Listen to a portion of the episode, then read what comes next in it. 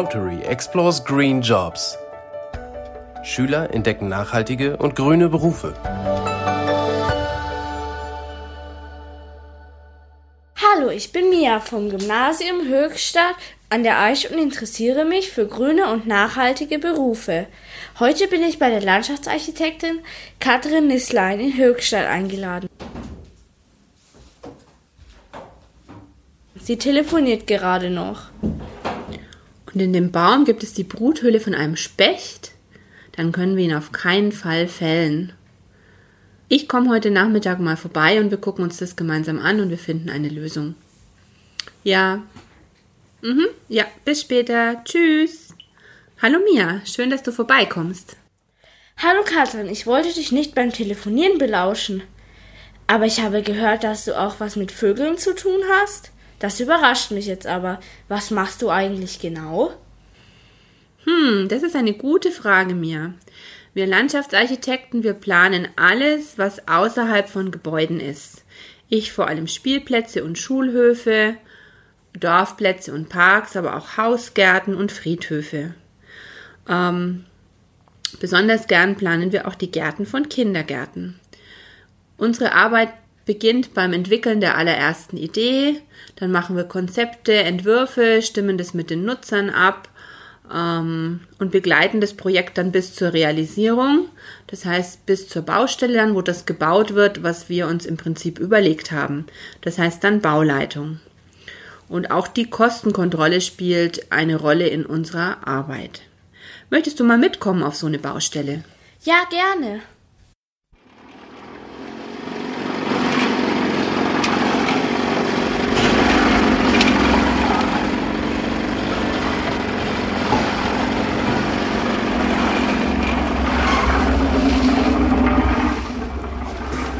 Aber laut und dreckig hier. Was ist hier deine Aufgabe? Naja, die Ideen und Ziele, die ich mit dem Bauherrn im Zuge der Planung entwickelt habe, die müssen ja auch in die Realität umgesetzt werden. Hier sorge ich für einen reibungslosen Ablauf, ich löse Probleme, die anfallen und ich habe auch natürlich auch immer die Baukosten im Blick. Manchmal müssen Sachen vor Ort geändert werden, weil zum Beispiel die Wurzel von einem Baum im Weg ist oder eben die Bruthöhle von einem Specht. Neben dem Vogelschutz, was ist an deinem Beruf denn nachhaltig? Am besten zeige ich dir das an einem Beispiel.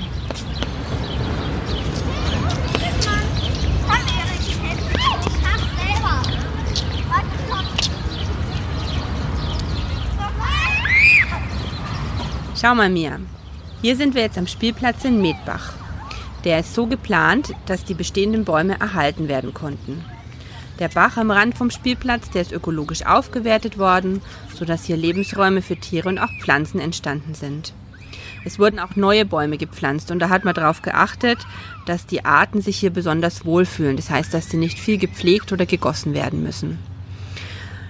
Der Spielplatz ist so angelegt, dass der für Eltern und Großeltern, aber auch für kleine und große Kinder Attraktionen bietet daran ist nachhaltig, dass man nicht mit dem Auto irgendwo anders hinfahren muss, sondern dass alle Leute, alle Bewohner von Mietbach hier einen schönen Platz haben, wo sie sich aufhalten können.